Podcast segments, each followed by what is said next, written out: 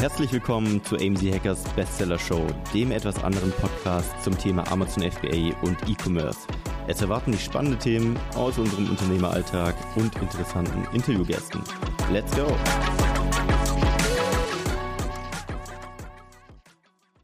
Herzlich willkommen zu einer weiteren Folge der FBA äh, Bestseller Show. Ich bin heute nicht ganz alleine. Zuerst muss ich sagen, Marc und Chris sind nicht am Start. Äh, Chris ist gerade Skifahren und Marc ist auf Malle. Ähm, beide haben sich verpieselt.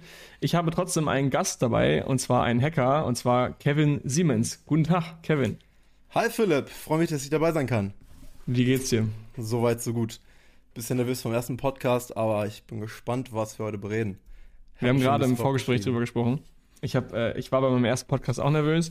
Und je nachdem, worum es geht, bin ich jetzt immer noch so ein bisschen, ist halt nicht, nicht nervös, aber du bist schon, du bist in einem anderen State, wenn du einen Podcast aufnimmst, als wenn du einen Call hast, weil du weißt halt, der wird aufgezeichnet. Wir haben jetzt hier ordentlich viele Zuh Zuhörer, die das so über die nächsten Wochen hören.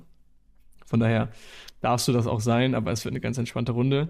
Wir gehen deine Story so ein bisschen durch. Du bist nämlich schon äh, länger bei MSEC Mitglied und länger auch Seller und hast uns eine geile Story mitgebracht, wo wir einfach mal komplett von vorne bis hinten durchgehen wollen. Ja, ich In diesem Sinne, lass uns mal starten ähm, äh, ganz am Anfang. Also du hast das Studium gemacht und von da aus nimmst du uns jetzt mal mit, wie du überhaupt zu diesem Thema E-Commerce gekommen bist. Ja, sehr gute Frage. Ich habe ein Studium gemacht, ich äh, komme aus dem wunderschönen Floto, bin nach Hannover gezogen und äh, ja, habe hier angefangen zu studieren. Nach dem Abi ist es meistens so, aber ich glaube bei vielen gewesen die nicht wirklich wissen, was machen sie jetzt, worauf haben sie Lust und äh, wo geht's später hin, machen wir eine Ausbildung, machen wir ein Studium. Ich habe mich dafür entschieden, habe gedacht, äh, ja, Wirtschaftsingenieurwesen, wird schon passen, bisschen Wirtschaft, bisschen Ingenieurwesen und äh, habe das dann in Hannover angefangen. Ja, die ersten fünf Semester liefen eigentlich recht normal. Man hat Klausuren geschrieben, hat sein Daily Studentenleben gehabt, man war feiern, also man hat nicht schlecht gelebt, sag ich mal. Und äh, dann war es so, dass ich ein Auslandssemester in Malaysia gemacht habe. Und das war für mich eigentlich so ein bisschen der, ja, Eye-Opener, sage ich mal, wo man gesehen hat, andere Leute, ich habe, ja, ich war da unterwegs, ich glaube neun Monate Malaysia und Thailand und mhm. habe da digitale Nomaden getroffen, habe da Leute getroffen, die online Geld verdienen und die mir erzählt haben, ja, die haben jetzt zwei, drei Unternehmen, chillen am Strand da irgendwie an Kopangang und gehen zur Firmenparty und denke mir so, wie geht das? Als Ingenieur wirst du das hier in Deutschland nicht hinbekommen. Und äh, schwer, ja. Ja, das ist ein bisschen schwer. Und äh, bin dann quasi so ein bisschen, ja, auf den Trip gekommen, habe dann auch noch die was das 4-Hour Workweek gelesen und äh, mhm. äh, das hat das Schiff dann zum Singen gebracht und habe mich dann ja komplett in das Thema E-Commerce reingelesen. Also was heißt das Schiff zum Singen? Eigentlich hast du dein Schiff damit erst gebaut. Ja, genau. Aber mein äh, mein quasi Traum vom deutschen Ingenieurwesen war dann so ein bisschen ah, ja. ja, sag ich mal unter und äh, hat dann auch Lust gehabt. Also habe einfach Lust gehabt, das äh, ja umzusetzen und zu gucken, was ist da eigentlich möglich und habe da Leute getroffen. Wenn die das schaffen, habe ich mir gedacht, dann ist das für mich auch auf jeden Fall möglich und äh, weißt umsetzbar. Du, Weißt du, was der Trigger war, für dich dieses Buch zu lesen? Weil es gibt immer so kleine Triggerpoints, an die man mhm. sich zurückerinnert, die so elementar waren. Weil hättest du das Buch vielleicht nicht gelesen, mhm. hättest du vielleicht nie, nie Kontaktpunkt dazu bekommen. Ja, genau. Also ich glaube auf jeden Fall, ähm, die Leute, die ich getroffen habe, das Buch, das ich dann quasi am Strand gelesen habe und die Leute haben mir zwei Tage davor erzählt und dann hat er alles im Investmentbereich so ein bisschen schlecht geredet, man sollte nur sich selber investieren. Und äh, das bringt einen schon ein bisschen zur Einsicht. Und dann habe ich gesagt, geil, okay, ich ziehe mein Studium jetzt durch, aber ich probiere nebenbei was aus. Und wenn sich was ergibt, dann mache ich das. Und das ja, war eigentlich safe. so ein bisschen der Punkt. Und ich glaube, die so Fallhöhe ist halt gering, ja. Genau, die halt Fallhöhe jung. in Deutschland ist vor allen Dingen super gering und das äh, kommen wir später nochmal drauf zu sprechen, dass es dann einfach so ist, dass man ja sich dann auch ein bisschen mehr trauen sollte, als oder zumindest trauen kann, als man sich wahrscheinlich zumutet. Und äh, ja. das ist auf jeden Fall. Also das hängt, das hängt von der Risikobereitschaft ab, da können wir auch gleich nochmal drauf eingehen. Okay, krass. Ähm, und, und weißt du noch, was, was hat dich dazu gebracht, ins Ausland zu gehen? Du wolltest einfach Sachen lernen, neue Leute kennenlernen, Kulturen kennenlernen oder einfach reisen? Ich war immer schon war? der Typ, der immer gern weg ist und äh, auf Reisen ist und das habe ich dann auch genauso damit gemacht und habe gesagt, gut, das wird noch ein bisschen mit einem kleinen, äh, mit einem kleinen Geldbetrag noch gesponsert und dann bin ich da auf jeden Fall hin. Und ja, äh, ja habe dann einfach alles im Studio mitgenommen, was geht und das Auslandssemester, finde ich, gehört auf jeden Fall dazu und äh, viel erzählen, dass das für die beste Zeit im Studium ist. War es bei mir auch absolut. Äh, mhm. Nichts kam irgendwie danach ran und von daher waren schon das, waren das Bin ich krass. Monate. Es ist teilweise schon so ausgelutscht, dass Leute sagen, du musst reisen gehen, um, um äh, dich selber kennenzulernen. Es ist so, klingt so dahergesagt, weil das so ein, so ein Kalenderspruch ist. Aber es ist halt in dem Moment, du hast jetzt nochmal bewiesen, dass es halt wahr ist, weil wärst du nicht ins Ausland gegangen, hättest du gar nicht diese Leute kennengelernt. Und mal aus seinem Dorf, ich meine, Hannover ist kein Dorf, aber da mal rauszukommen und mal zu, kennenzulernen, wie andere das machen, weil die leben ja offensichtlich nicht da, wo du lebst, mhm. sonst äh, wären sie ja auch genau wie du. Ähm, bist ins Ausland, hast gesehen, okay, fuck, es gibt noch eine ganz andere Welt. Ich hab Bock darauf, ich leg da, leg da los. Und das äh, habe ich dann auch so gemacht. Also genau wie du sagst, man äh, lernt halt ganz andere Kulturen kennen, trifft andere Leute und äh, die motivieren einen auch so ein bisschen. Und das ist halt genau, wenn du Kontakt hast zu anderen Leuten, die schon viel mehr geschafft haben als du, dann irgendwie siehst, boah, wie hat der das denn gemacht? Und mhm. man merkt, das sind auch nur Menschen. Irgendwie müssen die das hinbekommen haben. Von daher, das kann man auch schaffen. Man muss halt Vor allem, Wege wenn die chillen. Ja, das chillen am Strand, ziehen sich den dritten Cocktail rein am Tag um 12 Uhr und schaffen sowas. Ne? Dann denkt man sich, boah, geil. Ist es wirklich so? Also ich habe das noch nicht also. so, äh, aber es gibt ja diese, äh, es gibt bei Galileo gab es glaube ich mal so einen Digital Nomad Beitrag ja. von diesem einen Typen, wie heißt der nochmal, der, der allen sagt, man muss auswandern. Ähm, boah, das ist so ein Coach, der war, ist, ist, vor zwei Jahren mal irgendwie voll durch die Decke gegangen und war bei Galileo auch und so. Und mhm. da wurde es dann so richtig schlecht verkauft, auch dass die alle nur chillen und in der Hängematte liegen und am Laptop so zwei Stunden dann irgendwelche Grafikarbeiten für deutsche Unternehmen machen. Ja, das kannst du aber nicht so machen. Also viele haben auch gearbeitet, aber abends hat man die trotzdem getroffen und äh, die waren dann ja. trotzdem unterwegs und haben am, ja, irgendwo am Laptop, Laptop mitgenommen, irgendwo gearbeitet, wo andere gerne am Urlaub ja. machen. Und das hat mich schon ja. so ein bisschen getriggert zu dem Zeitpunkt. Und, äh, ich sage immer Flip-Flop-Lifestyle dazu. Du chillst den ganzen Tag in Flipflops ja. und Badehose, aber du arbeitest halt trotzdem. Also dein, ja. dein normaler Tag wie hier, nur in Badehose und Flipflops. Das ist echt, äh, war so ein Traum von mir, den ich dann äh, versucht habe umzusetzen zumindest. Ja, ich bin dann ja. zurück nach Deutschland gekommen und äh, dann hat eine Bekanntschaft, die ich in Asien getroffen habe, die hat in der Nähe von Stuttgart gewohnt, hat äh, Schmuck selber gemacht und hat mir, wir waren doch in Kontakt und geschrieben, ja, ich habe irgendwie Lust, das zu verkaufen und ich überlege, wie geht das? Und dann habe ich gesagt, geil, ja, why not? Probiere ich mal, wie ich das umsetzen kann und äh, habe dann ja quasi den Schmuck ihr abgekauft und habe probiert, so einen eigenen Online-Shop aufzuziehen über Shopify. Habe natürlich ähm, ja das erstmal ohne Kurse gemacht, nur mit YouTube-Videos, habe geguckt, wie kann ich das überhaupt irgendwie machen. Ich fand das mhm. äh, ganz interessant, dass du jetzt auch einen eigenen ja. Schmuckstore hast und äh, musste ja. nicht denken, als ich, als ich das geschrieben habe. Bei mir ähm, ja. ja ging es gut für eine Zeit, ähm, aber ich habe es halt nicht wirklich professionell gemacht. Ich habe geguckt, wie kann man das aufziehen, wie kann man wie funktioniert, äh, wie funktionieren Amazon Ads, also nicht Amazon, sondern Facebook Ads. Facebook wie kann man, ja. wie kann man quasi einen Shopify Store so machen, dass er Conversion getrieben ist? Wie kann man gute Bilder machen? Ich habe sogar ein Shooting gehabt mit der Fotografin hier in Hannover, mit mhm. dem, äh, mit dem Schmuck, den sie da selber gemacht hat, den ich teilweise dann auch äh, von Alibaba gekauft habe und habe dann ja, geguckt, äh, wie ich da quasi, wie kann man ja das vergrößern oder wie kann man das größer machen, weil sie hatte Skalieren, ja ein paar, ja. paar, Schmuckstücke zu machen und dann habe ich gesagt, okay, gut, wenn du das größer machen willst, dann musst du ein paar Supplier finden. Hab ja. dann über AliExpress ein bisschen Schmuck bestellt, geguckt, passt der, ist das von der Qualität gut und bin so Aber waren das die gleichen Designs dann oder wie war das? Was meinst du? Waren das die gleichen Designs, weil sie hat es ja selber war, gemacht? Ähm, sie hat dann von AliExpress. Genau, sie hat so ein bisschen Boho-Style-Designs gehabt und äh, von AliExpress ja. habe ich dann probiert, so was ähnliches zu finden, was sie noch nicht gemacht hat, um einfach so ein bisschen mehr Auswahl zu haben. Und, ähm, ah, okay, du hast die quasi darüber die Auswahl skaliert. Mhm. Okay, ich dachte, genau, die Menge genau. wolltest du, du, Okay, verstanden, ja. Noch ein bisschen was anderes, um so ein bisschen Inspiration reinzubringen, weil sie war da auch, hat noch ein paar Designs gemacht, wollte sich auch die, hat ein bisschen ausprobiert. Und mhm. äh, ja, habe das dann ein paar Monate weitergemacht und dann irgendwann war das einfach nicht mehr tragbar, weil die Ads waren absolut unprofitabel. Anfangs hatte ich einen Rose von zwei, wo ich dachte, boah, geil, aber in Wirklichkeit habe ich auch nur Geld verloren, weil ich habe keine Kalkulation aufgestellt. Ich mhm. habe äh, die ganze Logistik selber gemacht. Ich musste jedes einzige einzelne Dinge verschicken, Retouren, wo sie überhaupt nicht, wie man damit umgeht. Rechnungen habe ich auch nicht ja. geschrieben. Also es ja, war so okay. quasi so ein bisschen ausprobiert und habe gesagt, okay, gut, aber irgendwie ist auch nicht das Wahre. Das kann nicht sein, dass das irgendwie funktionieren soll. Aber gesagt, ein geiles Learning auch. Du hast, ich meine, du hast einmal E-Commerce, du hast Sales gemacht. Wie war der erste Sale? Der erste Sale war Wahnsinn. Ich habe erst geschaltet und dachte so, was? Okay, ich habe zwar nicht drauf geguckt, wie viel Geld ich schon verloren habe bis zum ersten Sale, weil Facebook Ads sind schon teuer, aber ja. äh, allein das Gefühl, so ein bisschen äh, ja, online Sachen zu verkaufen, wenn du beim Shopify in der App siehst du dann, ja. du hast einen Sale gemacht, wie, wie viel denkst du, boah, geil, nice. Ist natürlich ja. äh, auf jeden Fall so eine Suchtgefahr, würde ich sagen. ich finde das immer lustig. Ähm, also, wenn der Podcast live ist, ist meine Brand auch schon live. Jetzt gerade ist sie noch nicht live und ich habe gerade nur Presale-Ads am Laufen. Also, ich ziehe quasi gesehen, Ads ja. auf meine Landingpage. Hast du die Ads beko Ad bekommen? Ja, die, die Ads hatte ich gesehen, als ich dir folgt bin. Geil. ja, nice. Ähm, genau, und ich ziehe die Leute drauf und ich, bei mir war das dann auch so, als jetzt habe ich gerade relativ viele Eintragungen und ich, ich frage mich so krass, das sind echt Leute, die mich nicht kennen. Und das ist jetzt, mhm. selbst für mich, ich bin ja 2016 mache ich jetzt E-Commerce, dass jedes Mal, wenn du ein neues Projekt startest und du hast zum ersten Mal einen Lead oder einen Sale von einer Person, die du nicht kennst, weil Leute, die wir kennen, das ist keine, das ist Hoffnungsmarketing, die kaufen alle eins, einmal vielleicht, weil sie dich mögen, aber das ist halt nichts Nachhaltiges. und dann zum ersten Mal einen Sale zu haben, so wie du, dann guckst du direkt rein, boah, vielleicht kenne ich den einfach, er hat einfach nur gekauft, weil er, weil er mich kennt. Aber dann einen fremden Namen zu haben, das ist schon die Bestätigung, okay, es will jemand kaufen, ne? Ja, das ist schon ein komisches Gefühl. Und was ich dann gemacht habe, ich habe gegoogelt, kenne ich die Person, wo wohnt die Person, wie kommt die auf die, ja. auf die Page? Und habe ich gefragt, hä, wie kann das denn sein? Wo ist sie dann darauf gekommen?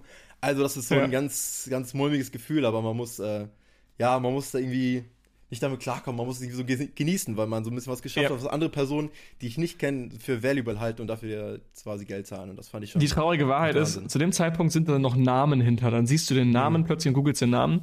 Und ab Woche zwei sind es einfach nur noch Zahlen. Ja. Ah, ich habe heute nur zwei Sales gemacht, heute nur fünf oder was auch immer. Und du gehst gar nicht mehr auf die einzelnen Leute ein und versuchst das nur noch hochzuskalieren. Und dieses Gefühl, das habe ich schon öfter mal beschrieben, das Gefühl des ersten Sales kriegst du eigentlich erst wieder, wenn du einen Exit machst. Das ist echt gemein. Also du oh. jagst, das ist so ein bisschen wie Heroin. Viele sagen, die Heroin nehmen. Das ist, das ist der erste, ah. dass du, den, der erste Schuss ist, glaube ich, so krass und dann rennst du dein ganzes Leben lang immer diesem ersten Schuss hinterher. Ja. Und ich glaube, so ist quasi äh, E-Commerce, der erste Sale ist geil und dann rennst du die ganze Zeit dem ersten Sale hinterher. Ja, das äh, kann ich mir echt vorstellen. Also beim, bei Amazon das genauso. Der erste Sale ist total wahnsinnig und dann kommen mehr Sales rein und dann stummt man so ein bisschen ab dagegen. Aber das ist, glaube ich, dann, ja. wenn man die Brand dann noch verkauft oder weitergeht, dann ist es wahrscheinlich so ein, kann man das Gefühl noch ein bisschen wieder erlangen. Ja, ich bin gespannt bei dir. Dann äh, kannst du dich ja. drauf freuen. ja, ich freue mich, ich freu mich drauf.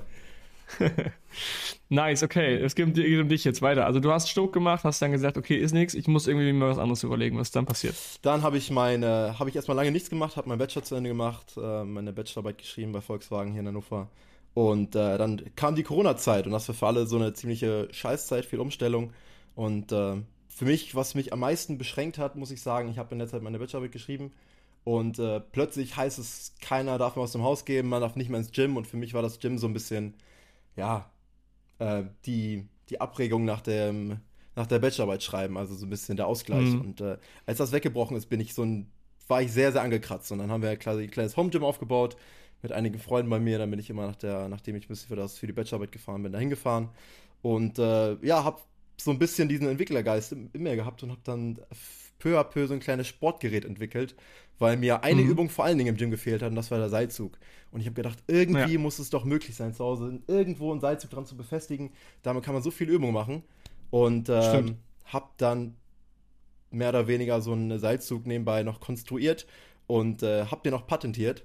Äh, so quasi Krass. kann man sich vorstellen, wie man einen Seilzug, den man über eine Tür hängt und äh, von unten aufbockt und dann so ein Gegengewicht mhm. auf der anderen Seite hat. Weil zu Hause hat man Handbescheiben von diesen mhm. einzelnen Geräten und habe das Ding dann ja quasi einmal so ein Sample bestellt, habe das dann patentieren lassen und der ganze Prozess hat natürlich äh, ja super viel Geld und Zeit gekostet. Also das war. Aber wie hast du ein Sample bestellt? Das ist ja, das ist ja jetzt sehr zusammengefasst. Du musst ja dem, du ja. musst erstmal einen Supplier finden, der dann deine Sachen umsetzt. Wie hast du es gemacht? Ja, das wäre super schwierig gewesen. Ich habe es auch über Alibaba probiert und da war so ein bisschen meine, mein erster Touchpoint mit Alibaba und habe da probiert, so irgendwelche Sportgerätehersteller anzuschreiben, denen meine Zeichnung zu erklären. Das war aber eine Vollkatastrophe. Das konnte man, mhm. habe ich überhaupt nicht hinbekommen.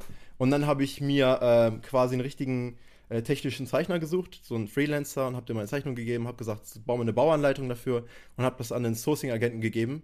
Und äh, ah, okay, an, äh, kann den Namen auch nennen, AMZ Pro, mit denen habe ich da zusammengearbeitet mhm. und äh, habe dann quasi probiert, das Gerät wirklich so hinzubekommen, wie ich es auch haben wollte. Und dann mussten wir mehrere Schleifen drehen und äh, habe dann auch im Patent erst erfahren, dass quasi solche Sportgeräte müssen lizenziert werden und auch ähm, ja, die Compliance bei solchen Sportgeräten ist natürlich wahnsinnig hoch. Also, gerade ähm, bei so Gewichten und sowas mit Verletzungsgefahr. Gerade bei Gewichten, gerade im, äh, gerade im Home Gym. Und äh, da habe ich mir gesagt, okay, gut, das ist dann, ja, war auf jeden Fall eine nice Idee, steckt noch in meiner Schublade, vielleicht mache ich das noch mal eines Tages. Aber ich habe auch gesagt, das äh, macht da erstmal keinen Sinn, weil das. Äh, Aber ist auch nicht günstig, oder? Das ist nicht günstig. Ich weiß noch genau, ich habe äh, quasi meine Bachelorarbeit, geschrieben, habe kein Geld mehr von Volkswagen bekommen und habe dann an meine Eltern einen Pitch gehalten, Höhle der, der Löwenstyle. Ich glaube, das habe ich dir auch geschickt.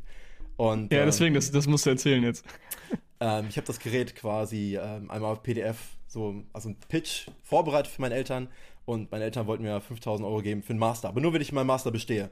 Und nach dem mhm. Bachelor habe ich schon so gemerkt, ja, ich habe Studieren ist, ist cool, aber ist auch nicht das Wahre, weil ich mhm. sehe mich äh, eher in der Arbeitswelt oder wenn, dann möchte ich was eigenes Unternehmen, Unternehmen gründen. Und ähm, ja, habe das dann meinen Eltern erzählt, habe denen quasi gepitcht, dass ich diese 5000 Euro für mein Patent und für diese Compliance bekomme. Und äh, ja, Geil. die haben mir das Geld auch gegeben. Von daher pitchen habe ich auch schon früh gelernt. und äh, habe mit dem, mit dem Geld dann das Patent abbezahlt. Und äh, genau, Krass. so ist es da geworden. Und das Patent gibt es jetzt noch. Wir können gleich mal dazu gehen. Du bist ja jetzt Seller geworden, ja, ja. aber ich glaube nicht mit dem Produkt. Aber das äh, kommt, glaube ich, noch, ne? Ja, nee, nicht mit dem Produkt. Also da waren einfach zu viele Hindernisse und da hätte ich noch mindestens wahrscheinlich ah, 60, 70, 80.000 Euro äh, die haben ja. müssen. Plus, ich habe natürlich dann Helium 10 auch kennengelernt über die Zeit. Habe geguckt, ja. äh, wie entwickeln sich die Sales von solchen Home-Gym-Geräten in der Corona-Zeit. Ist natürlich explodiert. Ah, scheiße. Und ja, äh, ja das äh, hätte einfach noch ein, zwei Jahre gedauert, bis das rausgebracht werden könnte. Deswegen ja, und vor allem so wären die Zahlen auch rückläufig gewesen. Ja, ja, genau. Wahrscheinlich, und, äh, das ist auch schwierig. Ja, da war ich leider ein, zwei Jahre zu spät, aber gut. Ja, weiß man nicht. Okay, ähm, wir haben jetzt gerade mal eben, lass mal den Timeframe machen. Also du warst äh, im Ausland, wann war das? Das war. Als du in Malaysia warst? 2018, 2019. 2018, 2019, ja, dann genau. bist du zurück und dann, äh, wie viel Zeit später hast du dann mit dem Schmuck angefangen? Also der Schmuck wirklich, ich glaube, drei, vier Monate später. Also, also okay, du hast die Energie ja. direkt mitgenommen, direkt ja. umgesetzt und dann hast du es aber auch schn schnell wieder aufgegeben. Genau. Und wann war dann das Patent durch? Das Patent ist, äh, ja quasi, es gibt mehrere Visionen. Das heißt, das Patent angemeldet ist, glaube ich, ähm, 2021, Anfang 2021 und habe dann sozusagen probiert, das noch umzu... Mhm quasi anzumelden mit dem Patentanwalt und das war alles sehr, sehr lästig und stressig und man weiß nie, man, ja. es dauert so lange, bis man Feedback bekommt von DPMA und so weiter. Das ist da ja. nicht ganz so nice. Deswegen habe ich gesagt, ja, kann man machen, aber dann doch lieber was anderes. Und äh, so bin ich dann auch auf die, quasi über auf Amazon FBA gestoßen, weil ich, hab, ich kannte schon Helium 10, ich kannte schon Alibaba und äh, dann habe ich auch gesagt, was ist der beste Vertriebsweg für so ein Sportgerät oder was, whatever, natürlich Amazon, weil selber kauft man auf ja. Amazon ein und das Safe. ist vorher gar nicht, also mir war das gar nicht klar im letzten Studium. Ich habe Sachen auf Amazon gekauft, aber dass jemand auf Amazon was verkaufen kann, da dachte ich so, das muss doch ein großes Unternehmen sein. Das muss doch irgendein, keine Ahnung, ein Mittelständler sein aus Deutschland oder irgendwelche Chinesen, ja. die was verkaufen. Aber dass man selber die Möglichkeit hat, da denkt man gar nicht dran. Und äh, das habe ich dadurch entdeckt und äh, bin dann über diverse Videos, YouTube-Videos, auch über die Hackers, dann so ein bisschen da reingerutscht ja. und habe gesagt, okay, komm, jetzt lässt du das mal mit dem Patent, das kostet zu viel Geld, hier kannst du gleich, äh, ja, dann sozusagen die nächste Unternehmung starten und das habe ich dann auch gemacht. Ja. Wie war denn so dein Feeling? Weil du hast ja jetzt, wir haben jetzt mhm. gerade einen Zeithorizont besprochen, das war ja schon lang, ähm, was gar nicht, ich will nicht sagen zu lang, weil es war ja, letztendlich hast du es ja jetzt geschafft, in Anführungsstrichen, da kommen wir gleich drauf zu sprechen. Aber viele, die zuhören, sind halt so, boah, es dauert alles so lange und ich bin irgendwie abgefuckt und ich fange nicht an. Mhm für das klang jetzt nach zwei Jahren gerade, war das, das war schon, ja, du warst ja. schon verbissen, ne? Du hattest schon richtig Bock und hast ja. aber irgendwie auch noch nicht die Traktion auf die Straße bekommen, wahrscheinlich in dem Moment. Nee, nee, gar nicht. Also ähm, man fällt halt, das erste Business auch gefällt, das Schmuck. Also man muss einfach so ein bisschen darüber stehen und man muss sich auch so ein bisschen verbeißen und äh, ja, ich sag mal, wenn man einfach nur Lust darauf hat und das mal auszuprobieren, dann ja, man muss ein bisschen mehr äh, Power bringen, damit man das auch wirklich umsetzen kann, weil es ist halt ein langwieriger Prozess, es ist halt nicht get rich quick, sondern äh, man muss halt wirklich äh, ja, täglich Slowly daran arbeiten und äh, ja. slow and steady wins the race und dann. Ich glaube, der, der Biss ist so das Allerwichtigste, was man haben muss, weil ich habe so viele Leute in meinem Umfeld auch, die am Anfang gesagt haben, ja, ich könnte mir das auch schon vorstellen, ich habe auch schon Bock, die machen dann ein bisschen Produktrecherche und dann sammeln die mhm. mal so mhm. zwei, drei Produkte, aber die setzen halt nie um. Und du merkst mhm. bei manchen Leuten, die halt so krass verbissen sind, wie die halt dann jede freie Minute darüber nachdenken. Und das ist eigentlich der Biss, den du haben musst. Und dann ist die Wahrscheinlichkeit, dass du es erfolgreich machst, auch relativ hoch. Als wenn du sagst, wie du schon sagst, so ein bisschen so, ja, halbherzig hier und da. Ich gucke genau, mal, was genau. ich so mache. Ich probiere, ich taste mich mal ran, ich bestelle mal 100 Einheiten. So, nee, also das funktioniert Geht nicht. nicht. Man muss Geht schon nicht. echt, äh, ja, schon, äh, ist auch wirklich wollen, würde ich sagen. Also ein bisschen Produktrecherche kann jeder machen, aber quasi ein Produkt ja. raussuchen und dann auch wirklich den Mut haben, nach China, kann man 15.000 Euro zu überweisen um nicht zu wissen, ja. ob das Geld zurückkommt. Das ist halt schon ein anderer Schnack, sage ich das mal. Das ist schon hart. Das ist schon hart. Und, äh, cool, ja. und dann bist du 0421 hast du geschrieben in deinen Vollzeitjob und auch bei den Hackers rein. Genau, in meinen Vollzeitjob rein und dann habe ich auch gemerkt, okay, Arbeiten macht Spaß. Die, erste, die ersten drei, vier Monate sind auch immer im neuen Job anstrengend. Und dann habe ich auch gemerkt, mhm. ja gut, ich habe abends noch ein bisschen Zeit, ich habe Lust, was zu machen, komm. Ich mache jetzt dieses Amazon FBA und habe mir dann äh, immer weiter, also weiter Produkt angeguckt, habe dann äh, Videos geguckt, war auch auf den, äh, ich glaube, das erste Meeting war wieder in Berlin weiß ich gar nicht, in Berlin war ich mhm. dabei, in Berlin war ich dabei, habe Marcel aus Hannover kennengelernt. Und äh, so quasi steigt auch die Motivation, wenn man andere Seller kennenlernen kann, wenn man sieht, was haben die schon gemacht in den letzten Jahren, wie haben die ihr Business mhm. aufgebaut, welche Produkte haben die gemacht, wie haben die das gemacht. Und das ist dann schon echt motiviert, muss ich sagen. Und äh, ja, habe mich dann auch für ein Produkt entschieden und habe dann wirklich gleich, äh, bin nicht all in gegangen, sondern ich habe ja noch meinen Job, habe den immer noch und habe dann mhm. äh, ja ein bisschen Kredit aufgenommen, aufgenommen, also ein bisschen Geld aufgenommen. Ich glaube, der erste Kredit war 16.000 Euro. Um dann die Compliance oh, und Produktbilder und so weiter zu zahlen, weil ich in der ja. Babynische bin und da ist Compliance, sag ich mal, ein echt großes Thema. Ich glaube, ich habe da allein für die Produkttests 4000 Euro gezahlt, bevor hm. das erste Produkt da ist und das ist halt schon, ist schon krass. wenn man, wenn man vorher noch nie irgendwie richtig Geld gemacht hat oder erstmal arbeitet und das zwei Monatsgelder sind, dann überlegt man sich das schon zweimal. Ja. Und dann habe ich gesagt, komm. Zwei ganze Monatsgelder. Du musst ja, ja auch noch leben können. Du kannst ja nicht eben zwei Monate sparen, hast Geld wieder drin, sondern äh, du musst halt länger sparen, um das Geld wieder reinzuhaben. Genau, und dann habe ich gesagt, komm, entweder ich kann jetzt äh, ja, das Geld ansparen, dann investieren oder ich mache jetzt äh, nicht all in, aber ich habe mir einen Kredit genommen und gesagt, komm, was das Schlimmste passieren kann, ich verkaufe die Ware ab. Und äh, ich, bei mir ist es so, ich kann unter Druck arbeiten. Das war in den Klausurenphasen immer schon so. Und dann habe ich gesagt, komm, Geil. dann plane ich mal denselben Trick jetzt für, äh, für Amazon FBA. Habe das auch gemacht. Welche Rolle hat Hackers dabei gespielt? Also du musstest ja erstmal alles lernen. Ähm, waren das unsere Videos oder bist du, wie bist du an das ganze Wissen gekommen? Auf jeden Fall über die Hackers-Videos, über die, äh, über die Live-Calls, wo man auch ein bisschen Austausch mit anderen sagen wir, Sellern hatte, die am selben Punkt waren. Das hat mir auf jeden Fall geholfen. Aber auch immer wieder rechts und links geguckt, also über irgendwelche YouTube-Videos, über, über Freelancer, mit denen man gesprochen hat, über Fotografen, mit mhm. denen man mhm. gesprochen hat, passt die Idee, wie viel kostet das und so und so. Und dann hat man sich immer wieder was eingefangen. Und äh, ja, Feedback von allen Seiten mitgenommen, um so ein bisschen dann auch selber am Ende die Entscheidung zu treffen, für welches Produkt nehme ich denn jetzt. An mir war das auch so, ich hatte dann, ich glaube, fünf Produkte, wo ich sage, okay, alle fünf oh, könnte ich fünf. machen. Also ich hatte auch, ja. auch schon Samples von denen zu Hause und habe dann gesagt, komm, ich äh, nehme das jetzt, äh, weil ich sehe da am meisten das, das meiste Potenzial. Wird mich am meisten kosten, aber da sehe ich einfach die größte Chance, dass ich da von den Fotos her, vom Marketing her besser bin als die anderen. Und, äh, also war die Entscheidung für dich schon einfach dann am Ende des Tages? Du hattest fünf, aber das war schon easy zu sagen, welches du nimmst? ich würde nicht sagen easy, aber ich habe äh, dann einfach die Chancen abgewogen. Wie gesagt, wie viel Umsatz kann man mit jedem Produkt machen, wie viel Invest muss Krass. ich machen, wie hoch ist die Chance und habe dann gesagt, okay, das, das Produkt werde ich machen. Ja, also du bist schon risikobereiter, sagen wir mal so. Ich bin schon ein bisschen risikobereiter, ja, aber es hat bisher immer geklappt, von daher hoffen wir, es bleibt so. Geil, ja, safe, safe. Okay, dann hast du alle Zertifikate gemacht, hast ordentlich Kohle in die Hand genommen. Äh, 16k hast du gerade gesagt, plus die Produkt, äh, die Zertifikate nochmal 4k. Genau, also schon, schon war schon viel Geld, plus ich habe dann noch äh, natürlich eigenes Geld, also eigentlich von meinem Job, den ich verdient mhm. habe, habe dann noch für 12.000 Euro die ähm, erste Bestellung abgegeben und habe dann, mhm. hatten dann das Meeting in Berlin, glaube ich, und in Berlin habe ich mit ganz vielen anderen Hackern gesprochen, die haben gesagt, ja, äh, mach das auf jeden Fall, aber gleich nachbestellen, weil das stimmt ist, wenn du direkt out of stock bist. Und dann habe ich gesagt, ja, eigentlich muss man jetzt schon für Weihnachten nachbestellen und ich dachte so, oh ja. nee, ey, wirklich? Ja, gut, dann probiere ich mal, wie ich das dann, wie ich nochmal Ware ranbekomme, weil ich wäre dann vor Weihnachten wahrscheinlich ausverkauft, wenn ich dann zwei Monate oder drei Monate online bin, wenn es Also du läuft. hast schon so viel Geld auf den Tisch gelegt und dann nochmal die Eier gehabt zu sagen, ich muss jetzt schon mal vorbestellen ja. äh, für die Nachfrage zu, äh, zu Weihnachten. Genau, dann habe ich gesagt, okay, gut, dann halt so viel wie geht und dann habe ich mir nochmal 200.000 Euro Kredit genommen und ähm, habe dann Krass. eine weitere Variante gemacht, die ich auch als separates Listing hatte. Habe gesagt, komm, wenn ich schon mal die MOQ erfülle, dann kann ich auch eine weitere Variante hinzufügen und habe dann quasi die beiden mit den beiden Krediten komplett alles abbezahlt, sei, mhm. sei es die MOQ, sei es die Nachbestellung und war dann damit, ich glaube, bis, bis Januar on Stock, also hat komplett gereicht. Wo, wo hast du die Kredite hergehabt? Ähm, ich habe die äh, quasi von meinem Gehalt einfach ähm, abbezahlt, weil ich recht gut verdient habe mit dem unbewussten Vertrag, habe die bei der SWK genommen. Aber ach so, okay, also äh, normale Bank einfach. Normale Bank, genau, komplett okay, Privatkredit, ja. jetzt kein KfW oder so, weil ja. ich habe das also nach Gespräch mit der KfW. Ja, ein sicherer Job ist, glaube ich, gut. Ja, ja, die sehen halt, du hast, einen, du hast einen Bachelor, du bist angestellt, du hast vielleicht eine Festanstellung sogar, also das, äh, oder unbefristet, glaube ich, wollen die ja immer sehen. Genau, unbefristet. Äh, ich, sag mal, ich sag mal, ohne das hätte ich das auch niemals geschafft, weil sonst hätte ich so viel Kapital gar nicht nehmen können. Und ja. von daher hat mir das Studium da schon geholfen, dass ich da mich ein bisschen vom Arbeitnemer sein drücken konnte. Wobei die unbefristete Anstellung eigentlich das, die gefährliche Komfortzone ist. Ja, das stimmt. einfach nichts zu verlieren, ne? Ja, man hat das nichts zu verlieren, hart. es ist komfortabel.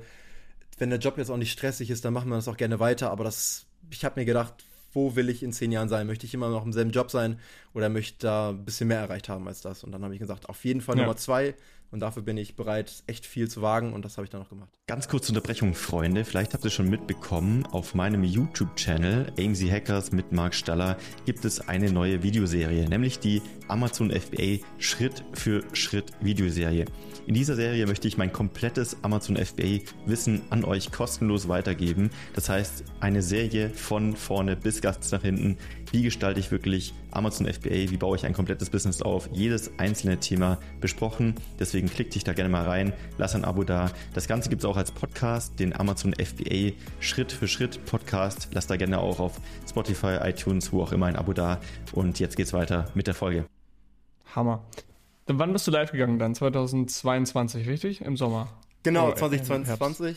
Und äh, ich äh, fand das ganz lustig. Ich war in Mexiko und äh, war da mit meiner mhm. Freundin und dann habe ich mir quasi mein Traum gemacht, äh, dass ich während ich im Ausland bin launchen kann und habe quasi Ach, diese geil, stimmt, ja. Ja, genau, habe das quasi wie die Remote Worker auch gemacht und habe da von dort auch meine meine letzten äh, Bullet Points eingearbeitet, habe noch ein letztes Feedback für die Fotografen gehabt und äh, konnte dann aus Mexiko meine Produkte launchen, das sehr sehr funny war und das ging Hammer. auch gleich sehr sehr gut ab. Also ich war überrascht, ich habe gelauncht und ich glaube eine Stunde später hatte ich den ersten Sale und ich dachte so, was? Das kann doch gar nicht sein. Ja. Hammer. Und wie, wie, wie, schnell bist du dann auf wie viel Sales hoch? Also was war so nach einer Woche? Äh, boah, nach einer Woche hatte ich wahrscheinlich pro Tag 20, 20 Sales. Also es war schon, oh. War schon, war schon recht flott bei mir. Ja. PPC habe ich natürlich auch selber gemacht in der Zeit und äh, ja, PPC ist nicht so meine Stärke, also Geld spenden konnte ich ganz gut, aber PPC profitabel schalten ist dann, glaube ich, noch ein anderer Schnack. Also, also, du kannst, glaube ich, ich glaube, du bist so eher so ein Stratege. Du hast halt richtig Eier und Strategie und äh, glaubst halt an deine Ideen.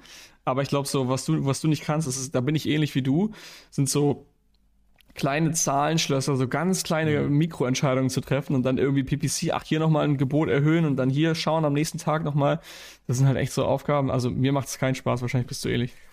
Ja, ich bin da sehr ähnlich. Also mir macht das auch keinen Spaß. Ich denke mir so, ja, 5 Cent mehr oder weniger, ist das jetzt wirklich wichtig? I don't aber, care. Bei, aber bei 300 Klicks am Tag ist das schon wichtig. Und ja. äh, da habe ich eher die Makroentscheidung und habe das auch schnellstmöglich abgegeben, weil ich habe gesagt, das ist auch nicht der Hebel, den ich da für mich sehe, sondern eher, dass ich da ja viel Kapital ranbekomme, neue Produkte mache in Zukunft und ja. Genau, Wie viel Umsatz gemacht. hast du im ersten Monat gemacht? Also ich sehe ich es hier, ich, ich ja. sehe jetzt hier Oktober, November, Dezember, aber du kannst ja. gerne mal erzählen. Ich habe im September, glaube ich, 5000 äh, Euro Umsatz gemacht im ersten Monat. Und dann waren mhm. das im nächsten Monat, Oktober, waren das, glaube ich, um die 20. Bin da quasi in die Grenze gekommen. Ja. Und ja. Äh, November ist mein, Ende November ist meine zweite Variante online gekommen, war da ungefähr bei, oh, weiß ich nicht, 20, 30. Und ja. äh, dann bin ich im Dezember auf 90.000 Euro gekommen. Also innerhalb von vier Monaten, sagen wir mal dreieinhalb, auf 90.000 Euro. Und profitabel, richtig? Und sehr profitabel. Also es ist in der Baby-Nische ganz charmant, wie in vielen anderen Nischen auch, vor allem zu Weihnachten. Man kann die Preise mhm. höher setzen und die Leute kaufen mehr. Und ich habe das, ja. ich habe mir echt gewundert, was geht denn hier ab. Also Dezember war ein sehr schöner Monat für mich. Habe mich gefreut, diese Weihnachten. Ja, das war auch wahrscheinlich, war auch wahrscheinlich notwendig, um deine, um deine ganzen, äh, nicht, nicht Schulden, sondern du hast ja, du hast ja im Endeffekt äh, Finanzierungen aufgenommen, um ja. dir das Ganze zu ermöglichen. Ja. Und das gibt dir, glaube ich, dann auch immer wieder richtig krassen Rückenwind und Confidence, dass du richtige Entscheidungen getroffen hast. Weil das Schlimmste wäre ja, du hast halt diese Finanzierung aufgenommen und hängst halt da und musst die irgendwie jetzt wieder abzahlen. Aber das, der Fall ist nicht eingetreten, sondern deine Thesen, die du gehabt hast, waren richtig, ne? Meine Thesen waren richtig. Ich habe auch Glück gehabt. Also ähm, meine Eltern haben die Bescheidung, Entscheidung, dass ich da Kredit aufnehme, nicht äh, so gut aufgenommen, aber es hat ja alles geklappt. Von daher jetzt, äh, jetzt ist da ein bisschen ja, mehr Vertrauen in mich. das ist lustig. Die wollen das mit. Was, das ist so, ähm, wie waren deine Eltern generell drauf? Haben die so gedacht, haben die so gedacht, was hat der Junge jetzt vor? Hast du zu viel Zeit? Hast du zu viel in deinem Kinderzimmer gesessen und irgendwie am Laptop äh, irgendwelche Videos geschaut? Es hört sich jetzt sehr falsch an, ja. aber ich meine äh, YouTube-Videos. Wahrscheinlich haben ähm, die das, äh, wahrscheinlich haben die das wirklich gedacht. Also die waren so ein bisschen, ja, was machst du denn da? Ich habe mir auch gar nicht getraut, dass ich zu erzählen, dass ich einen Kredit aufgenommen habe. Die waren so immer, ja, sehr risk-averse, also bloß keine Kredite oder wenn dann Kredite dann nur für irgendwas Wertvolles und die haben überhaupt nicht verstanden, was ich da überhaupt machen will. Ja. Und äh, da muss man auch so ein bisschen Vertrauen in sich selber haben, wenn die ganze Familie zu einem sagt, oh, mach das bloß nicht und du denkst dir, ja, komm, jetzt noch ein zweiter Kredit für 32.000. Mhm. Also war das schon. Das ist schon richtig krass. Ist, da musst du schon richtig confident ja. sein. Also meine Eltern waren nicht, mach das bloß nicht, sondern die waren halt so, die haben es halt nicht verstanden, weil das ist ja, mhm. die wenigsten verstehen das.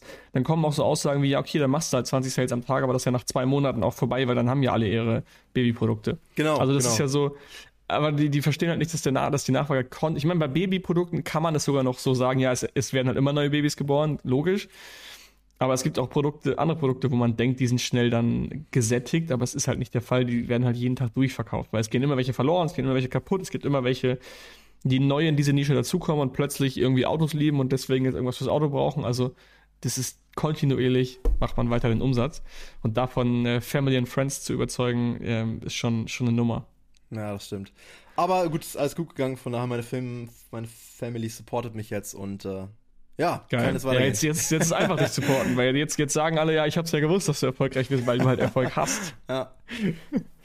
Geil. War einfach nicht okay. aber es geht. Und jetzt bist du gerade wahrscheinlich so ein bisschen unter dem Dezember-Umsatz oder wie läuft's gerade? Was ist der was Plan? Genau, jetzt bin ich so bei ungefähr 40, 45.000, schwankt natürlich. Mhm. Und äh, das ist so der Normalpegel, würde ich sagen. Also ich habe mir gleich das Produkt rausgesucht, was ungefähr ja, 30, 40.000 hat. Hätte ich auch nicht gedacht, dass es so gut läuft. Aber fürs erste Produkt ist das, glaube ich, eine sehr gute Flughöhe, weil man gerade so genug, ja. weil man gerade genug kaufen kann, um quasi nicht out of stock zu gehen, aber trotzdem nicht zu krass viel Kapital braucht mit einem Produkt so viel zu machen, ist halt insane, weil du hast halt einfach keine Supply Chain Probleme, du hast keine mhm. Finanzierungsprobleme, du musst relativ wenig handeln. Wenn stell dir vor, du hast jetzt mit diesem Umsatz fünf Produkte und du müssten noch Zusammensetzung, du brauchst noch Verpackung von Supplier A, dann dann äh, nochmal irgendein anderes Produkt von Supplier B und dann musst du alles irgendwie zusammenhandeln, hast fünf Produkte, das ist halt dreimal so kompliziert. Theoretisch könntest du jetzt einfach laufen lassen und nur nachbestellen dann weiß man halt nicht, was passiert in einem Jahr, aber es ist zumindest erstmal unabhängig von dir. Und ein Produkt zu handeln ist wirklich einfach. Ja, das geht echt. Also man bestellt einmal alle drei, vier Monate nach. Ich habe jetzt auch nachbestellt und das reicht mir jetzt für ja, die nächsten vier, fünf Monate. Und man hat halt keinen Struggle Krass. mit irgendwelchen neuen Suppliern raussuchen und so weiter. Das ist halt echt charmant. Und äh, ja. deswegen auch nur noch Produkte bestellen, die mindestens 20k Umsatz machen. Weil man hat einfach so Hammer. viel weniger Arbeit hinten raus. Und äh, ja, muss sich halt nur die richtigen Nischen suchen. Ja. Ähm, wie geht's für dich weiter? Was sind so deine Ziele für dieses Jahr? Du willst wahrscheinlich neue Produkte auf den Markt bringen, weil das die Hebel sind. Auf jeden Fall. Ich habe mir jetzt äh, Ziel gesetzt, sechs neue Produkte dieses herauszubringen. Und mhm. äh, quasi sechs über Asens kann man so sagen. Ähm, und will jetzt quasi diese ganzen Produkte online bringen. Und mein Ziel für 2023 im Dezember Umsatz waren 230k. Mal gucken, ob es klappt. Wie kommst du auf genau 230? Das klingt sehr ausgerechnet. Nee, ich habe einfach ähm, 180, also ich habe äh, mir Ziel gesetzt für 80k in 2022 zu knacken, wo ich im September mhm. dachte, das klappt niemals. Als ich mhm. noch gerade gelauncht habe und dachte so, eigentlich brauche ich so zwei, drei Produkte, um 80k zu knacken, aber ich glaube, man muss da nur die richtigen Produkte raussuchen, wo auch viel quasi machbar ist, auch wenn man jetzt Topseller ist und auch der zweiten, dritten Position. 230 habe ich einfach rausgesucht, weil ich wollte ein bisschen was Höheres als 200 haben 230. dann landest du wahrscheinlich bei 200 und dann bist du trotzdem happy. Da bin ich trotzdem happy, aber wenn ich das Ziel verfehle, selbst mit 150 bin, also selbst mit 150k im Dezember bin ich happy. Also ja. das ist halt. Was sind so da, was sind denn so, du, du weißt ja jetzt relativ klar, du hast einen Fahrplan, neue Produkte, wie du auf 230k kommst. Was sind so deine Engpässe gerade? Wo strugglest du? Wo, ähm, was sind so deine Herausforderungen, die jetzt anders sind als noch am Start? Ich glaube, jetzt hat man nach dem ersten Produkt sehr, sehr viel Know-how was man einsetzen kann. Mhm. Man hat einen Fotograf, mit dem man zusammenarbeiten kann. Man weiß, was, was auf Amazon läuft. Man weiß, wie man Supplier raussucht. Der größte Struggle ist jetzt eigentlich wirklich das Kapital. Mhm. Und dass man noch mehr Zeit in die Produktrecherche packen muss, weil man jetzt oder es sich bald eventuell leisten kann, mehrere Produkte gleichzeitig zu machen. Und das ist so ein bisschen ah, okay, der, ja. der, Struggle, wo ich jetzt ja. gerade dran stehe. Eindeutig Kapital. Ich könnte jetzt noch weiter Kredit aufnehmen. Ich probiere es jetzt mit einem Café-Kredit oder mit einem Mikrostarter-Kredit ähm, hier von dem Land Niedersachsen um da quasi nochmal mhm. Kapital zu bekommen, was man dann natürlich in Produkte pumpen kann und vermehren kann. Ja. Die wenigsten verstehen halt, wie kapitalintensiv E-Commerce eigentlich ja. ist, weil klar, du hast 90k Umsatz gemacht im Dezember und du hast übel viel Gewinn gehabt, prozentual. Aber trotzdem, das Gewinn, äh, das Geld fließt dir so spät erst in deine Taschen. Plus, du bereitest dich ja jetzt schon vor auf das Q4 oder Q3, auf ja. das, wenn es wieder hochgeht. Du musst jetzt deine Läger füllen für einen Umsatz. Also du kannst ja eigentlich ausrechnen, 230k Umsatz um das zu erreichen, was für ein Wareneinsatz ist das? Und dieser Wareneinsatz, den musst du erstmal bis dahin haben. Und dann musst du dir ausrechnen, um, den, um bis dahin so einen hohen Wareneinsatz zu haben, wie viel Gewinn muss ich bis dahin überhaupt machen? Also das heißt, du kannst eigentlich komplett einmal zurückrechnen und du butterst eigentlich die ganze Zeit die Kohle rein. Ähm, deswegen ist ein Excel halt auch so äh, ansprechend für viele, weil du die Chips vom Tisch nimmst. Dieses, diesen Gewinn, den hast du trotzdem in deiner Tasche. Der ist halt nur er ist halt nicht in Form von Geld da, sondern er ist in Form von Ware jetzt plötzlich da. Mhm. Du erhöhst halt jeden Monat deinen Warenbestand um deinen Gewinn entsprechend. Genau, das ist auch so ein bisschen der Grund. Du hast gefragt, warum ich meinen Job noch nicht gekündigt habe. Das ist ja. genau der Grund, um quasi genau, die Welle stimmt, im Vorgespräch. Ja, ja, um die Welle quasi weiter, äh, ja, weiter aufzubauen und dann kann ich von meinem Job leben und äh, kann da noch ein bisschen von abzweigen ins Amazon FBA Geschäft pumpen und das kann komplett alleine oh. weiterlaufen und dann probiere ich, dass ich da ja vielleicht Ende diesen Jahres, Anfang nächsten Jahres da auch rausgehen kann, weil irgendwann wird auch Zeit der knappe Faktor sein. Und wenn sobald das ist, werde ich auf jeden Fall sagen, das muss dann beendet werden. Ja, safe. Krass. Ähm, Wie, du hast noch zwei Buzzwords mitgebracht, über die du gerne sprechen würdest. Ein, eine Frage, die du dich am Anfang gestellt hast und die viele sich stellen, ist, woher weiß man, dass es das richtige Produkt ist, um loszulegen? Deswegen hatte ich auch gerade so ein bisschen genauer nachgebohrt, als du fünf Ideen hattest und mhm. dann dich für einen entschieden hast. Hast du da so ein paar Hacks für die Zuhörer? Man ist sich, also ich war zumindest, äh, ich hatte fünf Produkte auf dem Tisch liegen und war mir nie wirklich ganz sicher, welches mache ich denn jetzt, weil alles hat seine Vor- und Nachteile gehabt. Ich habe mich dann dafür entschieden, welches Produkt ich äh, langfristig machen kann. Das heißt, wo ich auch mehrere, mir vorstellen kann, mehrere Produkte in dieselbe oder in eine ähnliche Nische zu setzen. Das heißt, ich bin auch gleich mit dem Ansatz von so ein bisschen einer Brand rangegangen, wo ich sagen würde, okay, da kann ich mir vorstellen, in andere Kategorien ein bisschen was zu machen, mit eventuell demselben Supplier sogar. Also wenn man sowas mhm. schafft, ist das natürlich optimal. Klappt natürlich nicht immer, aber das war so ein Punkt. Plus, äh, wo fühle ich mich auch sicher mit dem Supplier? Wo vertraue ich dem Supplier? Wo waren die Samples extrem gut? Wo war ich von der Kommunikation überrascht? Weil ich habe auch zwei oder drei Produkte davon gehabt, wo die Supplier mir eine Woche nicht geantwortet haben oder zwei Wochen. Und da hätte ich gedacht, da hätte ich ja so keine Lust drauf mitzuarbeiten. Weil wenn wir nachbestellen, ja. man hat ein Problem mit dem Produkt und Supplier meldet sich einfach nicht mehr für zwei Wochen. Und dann wird man, würde ich zumindest echt viele Nerven verlieren. Da hatte ich keine Lust drauf. Ja. Okay, verstanden. Heißt also, du kannst final sagen, äh, man ist sich nie zu 100% sicher, weil viele warten halt, die sind sich vielleicht zu 80% sicher und dann warten sie noch und drehen noch 300 Runden, bis sie loslegen. Aber du als Seller, der jetzt bewiesen hat, es funktioniert, sagst auch, du hast nie zu 100% die Confidence gehabt. Habe ich nie. Und ich glaube, das wird auch in zukünftigen Produkten so sein. Man wird, man wird nur eine gute ja. Einschätzung geben können, wie läuft es am Markt, wie viel oder wie viel besser kann ich die Bilder machen, wie ist mein Marketing, wie positioniere ich mich im Markt. Aber das Produkt an sich, die Auswahl, da wird man immer, glaube ich, mit strugglen. Und das ist so, ja. wo man einfach nur trainieren muss, ein Produkt auszuwählen man muss trainieren und ich glaube, das, mhm. was man halt trainieren kann, ist sein Bauchgefühl, weil am Ende des Tages hat man ein gewisses Bauchgefühl, was einem sagt, ja oder nein, weil ich habe, als ich noch äh, Nischen analysiert habe und vielen Leuten sagen musste, ist es gut oder nicht, habe ich auch immer Schwierigkeiten gehabt und habe dann am Ende gesagt, doch, das läuft oder doch, nein, es läuft nicht. Und auch wenn wir dann von diesen Metriken, die wir immer mit, äh, mit an die Hand geben, so ein bisschen abweichen, sagt man dann manchmal trotzdem, ich habe da ein gutes Gefühl oder ein schlechtes mhm. Gefühl. Und das ist halt, das ist halt das Gefühl, was man trainieren muss als Seller. Das hast du nicht von Anfang an. Ähm, und das kannst du halt eben trainieren, indem du entweder einer Community beitrittst, so wie AMC Hackers, oder dir halt Videos reinziehst oder halt mit Leuten sprichst, einfach die, die auch Seller sind und denen halt dein, deine Ideen vorkaust den ganzen Tag.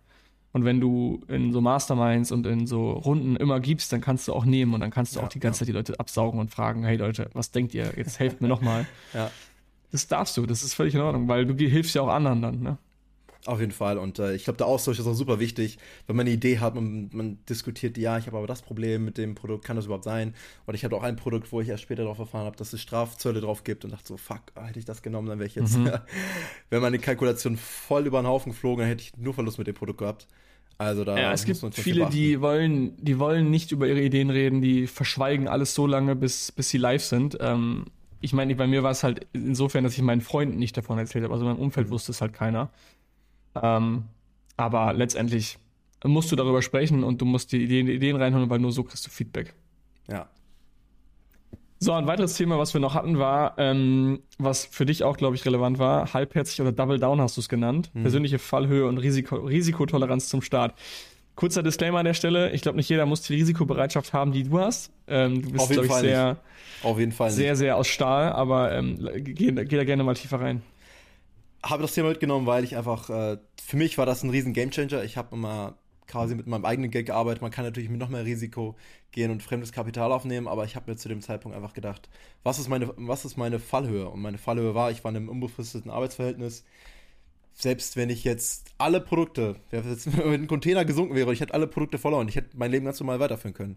Und ich hätte ja. meinen Job nicht verloren, ich hätte meine Wohnung nicht verloren, ich hätte quasi nichts verloren, außer meine monatliche Rate, die ich vom Kredit zurückzahle. Und das war mir dann, ja, war es mir auf jeden Fall wert, quasi mehr Risiko aufzunehmen, um quasi das zu schaffen, wo man hin will oder wo man langfristig hin will. Weil ich denke, mhm. wenn man jetzt im Sicherheitsdenken ist heutzutage und man hat echt eine unbefristete Anstellung, man hat nicht so viel Risiko, man kann nochmal 500 Euro beiseite legen, man kann die sparen, auf jeden Fall. Ähm, ist halt so ein bisschen abhängig von einem persönlichen selber, wie ist die Situation von, von jedem Einzelnen und man sollte das für sich beurteilen und ja. nicht nur sehr ängstlich sein, weil Angst ist, glaube ich, lähmt ein. Und äh, ja. da sollte man auch mutig sein. Natürlich, man braucht nicht so viel Kredit aufnehmen wie ich. Äh, empfehle ich auch nicht jedem. Kann auch mal nach hinten losgehen, natürlich, aber ähm, man muss auch so ein bisschen self-confident sein und das miteinander Safe. kombinieren. die Fallhöhe ist einfach nicht hoch. Also was hast du jetzt in, den, in deinen jungen Jahren, sag ich mal, zu verlieren? Das ist halt nicht viel. Äh, außer halt, und vor allem, selbst wenn, hast du so ein krasses Learning daraus gezogen ja. und kannst theoretisch mit deinem Wissen für andere Leute freelancen und hast dann auch deinen geilen Thailand-Lifestyle, wenn du da Bock drauf hast, weil du dann gelernt hast, wie man quasi für andere das, die Arbeit macht. Ähm, und ich, sag, ich glaube auch, Scheitern ist in der Unternehmerwelt überhaupt nicht schlimm. Also wenn du zu einem Unternehmer hingehst und sagst, hey, mein Schiff ist gesunken, meine Produkte sind weg, ich habe 30.000 Euro Schulden, kann ich für dich arbeiten, ich weiß das, das, das, das, ich kann dir hier und hier und hier Mehrwert liefern, lass mich eine Woche für dich for free arbeiten, dann kannst du mich chargen, wenn du mich magst. Ähm, du hast sofort einen Job irgendwo als, als, als E-Commerce-Manager. Auf jeden Fall. Und ich denke, ja, zu verlieren gehört auch einfach dazu. Ich habe meinen ersten, oder mein erstes Unternehmen ist auch voll im Bach untergegangen. Also man muss einfach damit leben und äh, das ist auch part of the game. Aber irgendwann klappt's ja. und äh, man muss halt so ein bisschen auch Bauchgefühl dafür haben, wann, wann kommt der richtige Zeitpunkt, was ist das richtige Businessmodell für einen. Und für mich ja. war es auf jeden Fall Amazon FBA. Safe. Geil, Kevin. Ich glaube, wir haben eine, eine fette Story von dir, die äh, auch wieder ein paar Hürden am Anfang. Wir haben letzte Woche auch eine Success Story gehabt und auch da wieder mit ein paar Hürden. Ich glaube, jeder hat am Anfang Struggles. Von daher an jeden, der zuhört, einfach durchziehen und weitermachen. Äh, vielleicht auch einfach mal die Boote verbrennen und äh, man muss es einfach machen. Ja. Safe. Ich glaube, du hast auch so ein krasses Commitment gehabt. Du, dir blieb nichts anderes übrig, als es erfolgreich zu machen. Und dann gibst du alles und denkst jede Minute darüber nach, wie du es hinkriegst, dass du nicht auf dem Geld sitzen bleibst. Genau, und das hat, das motiviert natürlich auch, ne? Safe. Geil, Kevin. Dann würde ich sagen, äh, die Wette steht 230k im Dezember. Ähm, wir schauen mal, ob wir dich nächstes Jahr wieder in den Podcast holen und du dann erzählst, was, was, dich, was auf deiner Reise passiert ist. Vielleicht ist es mehr, vielleicht ist es weniger, wer weiß es nicht. Ähm, ich hoffe für dich, dass es mehr ist und das, da gehe ich stark davon aus, weil du bist verbissen. Ähm, ich ja, hätte mega. Bock, Philipp. Ich berichte auf jeden Fall, wie es läuft die nächsten Monate und wir sehen uns ja in Berlin. Sehr geil. Safe. Danke für deine Zeit und bis dann. Bis dahin. Ciao. Ciao. Das war die AMZ Hackers Bestseller Show. Jeden Montag, überall, wo es Podcasts gibt. Abonnier doch einfach kurz den Kanal, damit du kein Update mehr verpasst. Wenn du auch zur AMZ Hackers Community gehören möchtest, dann besuch uns doch mal auf unserer Webseite unter amz-hackers.de und trag dich ganz unverbindlich auf unsere Warteliste ein. Ciao und bis nächste Woche.